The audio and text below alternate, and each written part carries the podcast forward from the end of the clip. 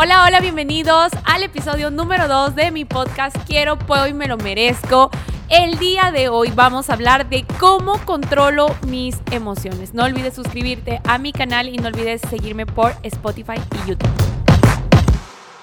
Hola, hola, ¿cómo están? El día de hoy quiero hablarles de un tema que me han preguntado muchísimo en mis redes sociales y es, María José, ¿cómo hago para controlar mis emociones? Wow, este tema de verdad me encanta. Y yo justamente me puse a pensar y dije, en serio, ¿qué es lo que yo hago para controlar mis emociones? Sobre todo si tú tienes un proyecto, si tienes un trabajo y hay días en los que te sientes súper feliz y, eh, produces con toda y estás súper productiva y estás haciendo que las cosas pasen, pero te ha pasado también que hay días en los que no quieres saber nada del mundo, solo quieres desaparecer, solo quieres que nadie te hable, te escriba ni nada, sino te quieres hacer bolita, encerrarte y desaparecer del planeta esta información es para ti. Hace algún tiempo yo estaba exactamente igual, vivía en un mundo en el que mis emociones eran un vaivén, un día estaba bien, otro día estaba mal y, quiero decirte algo, si tú eres una persona que no eres capaz de controlar tus emociones, tus resultados son producto de tus emociones. Tus emociones están controlando tus resultados. Porque es importante entender este tipo de información, porque si tú entiendes que todo lo puedes tú dominar con la mente, tu negocio, tu crecimiento se va a ir a un siguiente nivel, ¿ok? Yo me puse a pensar, ¿qué fue lo que yo hice? Yo les hice una lista y dije, a ver, me senté y dije, ¿qué es eso que yo hago para no detenerme? A lo largo de mi carrera He visto como personas brillantes, como personas que tienen muchísimas habilidades, que, que de verdad yo digo son súper estrellas. La verdad es que no han logrado nada grande. ¿Por qué? Porque se han dejado llevar por sentimientos, por personas o por influencias externas. Cuando yo veo ese tipo de cosas, digo, si solamente supieran cómo controlar sus emociones tendrían resultados 10 veces más grandes. Por eso es que quiero regalarte esta información y aquí te va un paso a paso de exactamente lo que yo hago cuando estoy en una situación difícil, porque también algo que es importante que sepas, cuando tú ves a alguien con, con buenos resultados, con increíbles resultados, personas que ves quizás en televisión, famosos, famosas, artistas, empresarios, quiero que sepas, ellos no tienen la vida perfecta, o sea, ellos tienen sus retos, tienen sus problemas, están pasando por un montón de cosas, pero la diferencia es que tú no lo notas. La diferencia es que eh, una persona que es exitosa tiene sus emociones estables y si tú quieres ser exitosa, tú tienes que tener tus emociones de igual manera estables. Entonces, mira, lo primero que tienes que entender es que siempre van a haber retos, siempre van a haber circunstancias, siempre van a haber problemas. Es normal. Van a haber días en los que no estés a tu 100% y es normal. El problema es cómo lo estás enfrentando. Y aquí te va el paso a paso de lo que yo hago. Número uno, lo primero que ¿qué hago cuando yo tengo un reto, cuando no me siento bien o cuando de verdad, de verdad, de verdad me siento así? Es ponerme consciente.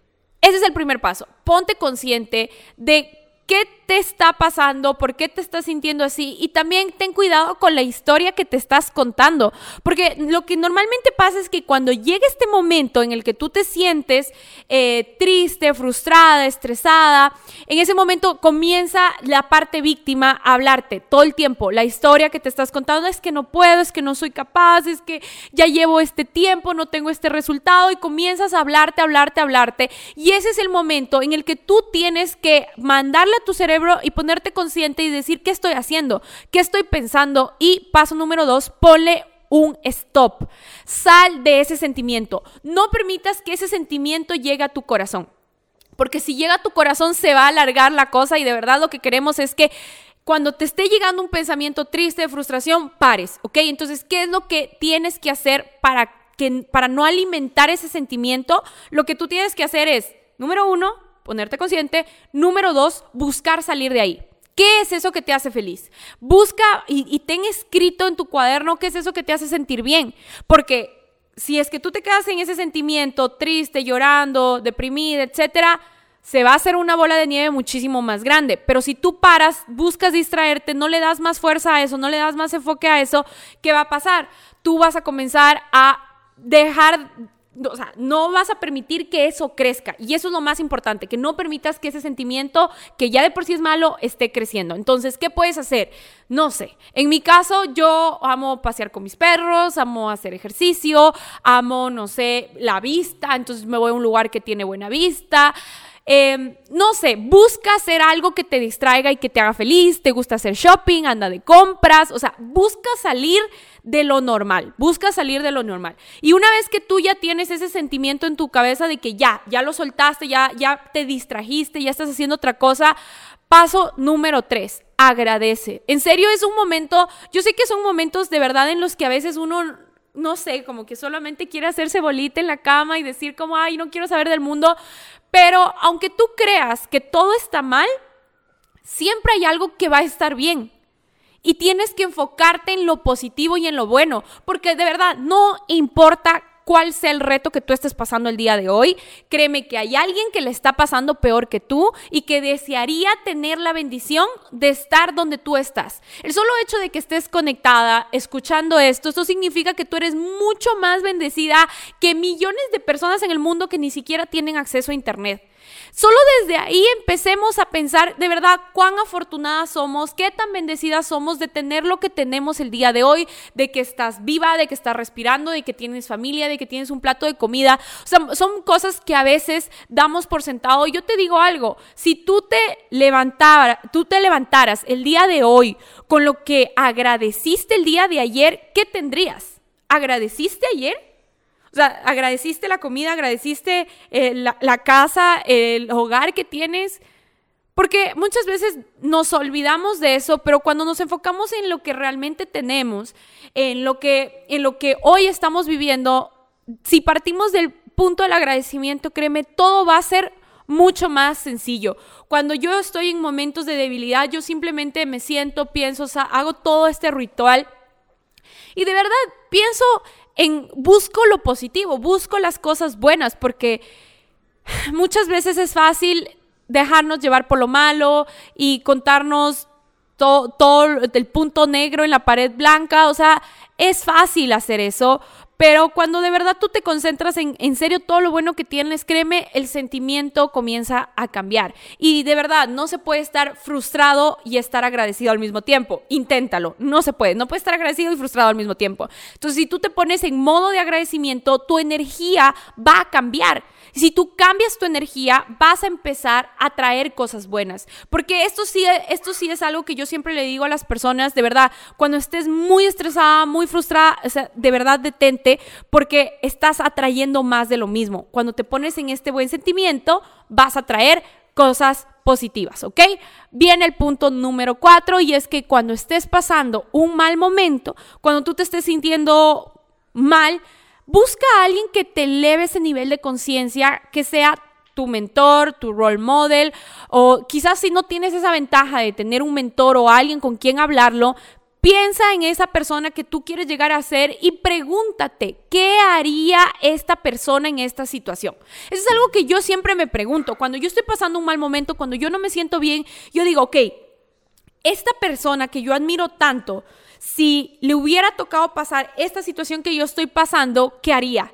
Y es increíble las respuestas que te das porque casi siempre que yo me hago esta pregunta, yo me regreso a ver y digo, Dios mío, o sea, mi problema es demasiado chiquito, esa persona ahorita estaría ok, esto hay que hacer, hay que trabajar, listo, nos fuimos. Y cuando tú te pones en el plano del nivel de conciencia de hacia dónde quieres llegar, te das cuenta que tu problema es tan absurdo en el cual te, permite solucionarlo de, de manera mucho más sencilla. Tienes las dos opciones, porque de verdad quiero que de aquí no me vengan con ninguna excusa. O tienes una persona que te guíe, que te apoye, que la escuches, que admires y que te pueda decir, oye, busca esta manera, busca esta solución, date cuenta de esto y la, y la escuchas. O piensas como esa persona pensaría en tu lugar. Es decir, tengas o no tengas un mentor, tienes la solución porque vas a pensar como esa persona está pensando en ese momento.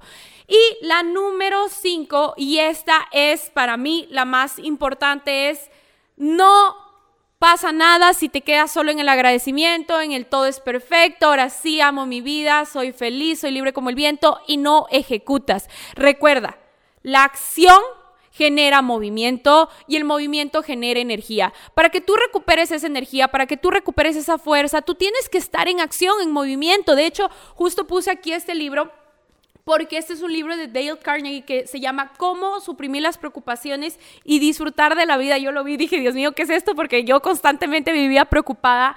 Y en uno de los capítulos, Dale Carnegie dice, tienes que mantenerte ocupado. De hecho, aquí habla de una terapia psicológica que les hacen a las personas cuando están muy preocupadas que se mantengan en acción, que se mantengan trabajando, que se mantengan ocupados la mente. ¿Por qué? Y te voy a decir algo, muchas veces el sentimiento que vas a querer tener es tirarte a la cama a llorar todo el día, comer helado todo el día o, desaparecer del mundo. Eso por naturaleza vas a quererlo hacer. Es normal. No está mal que lo quieras hacer. Lo que está mal es que te quedes en eso y que no seas consciente de que lo estás haciendo. Entonces, ¿qué es lo que tienes que hacer? Salir de ese estado. Ya sabes que este estado no te paga, que este estado no te, no te va a pagar las cuentas, que este estado no te va a permitir salir adelante. Entonces, ¿qué hay que hacer? Ponernos en acción. Empiezas a recuperar la energía y la fuerza poniéndote en acción masiva, poco a poco. Yo sé que al inicio tal vez no tengas muchísimas ganas, pero en serio, aquí es donde tu disciplina va a triunfar. O sea, aquí es donde tienes que aplicar un hábito de gente exitosa, de gente millonaria, y es que la disciplina es hacer lo que tengas que hacer, tengas ganas o no.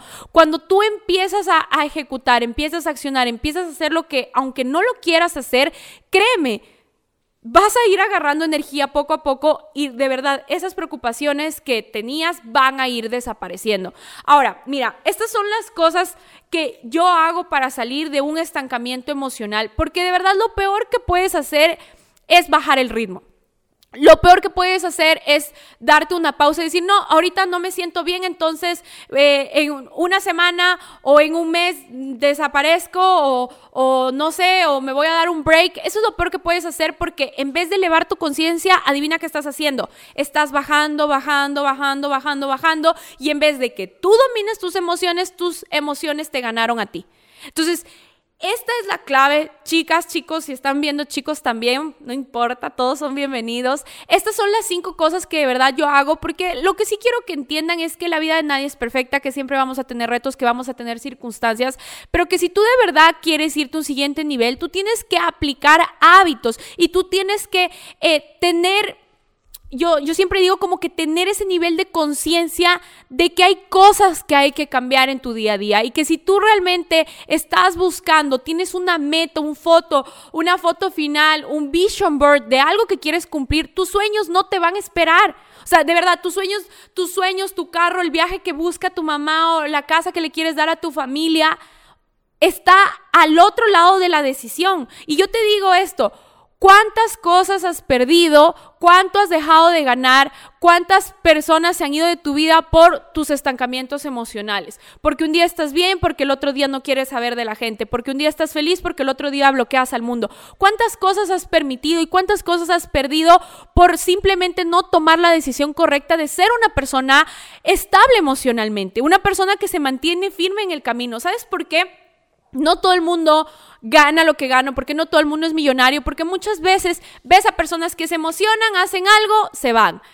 Hacen algo, se van. Hacen algo, se van. Pero sabes qué? Las personas que se permanecen firmes en el tiempo, estables emocionalmente, son las personas que logran hacer 6, 7 y 8 figuras. Así que de verdad, si tú quieres irte a un siguiente nivel, aplica estos consejos. Esto es algo que yo realmente hago, que como te digo, tengo mis momentos. Yo no soy para nada perfecta. Ya lo hablaremos en otro, en otro podcast de, de cosas que yo hago que, que todavía me estoy en rediseño constante, pero son cosas que a mí me han servido para ir creciendo y para no estancarme, ¿ok?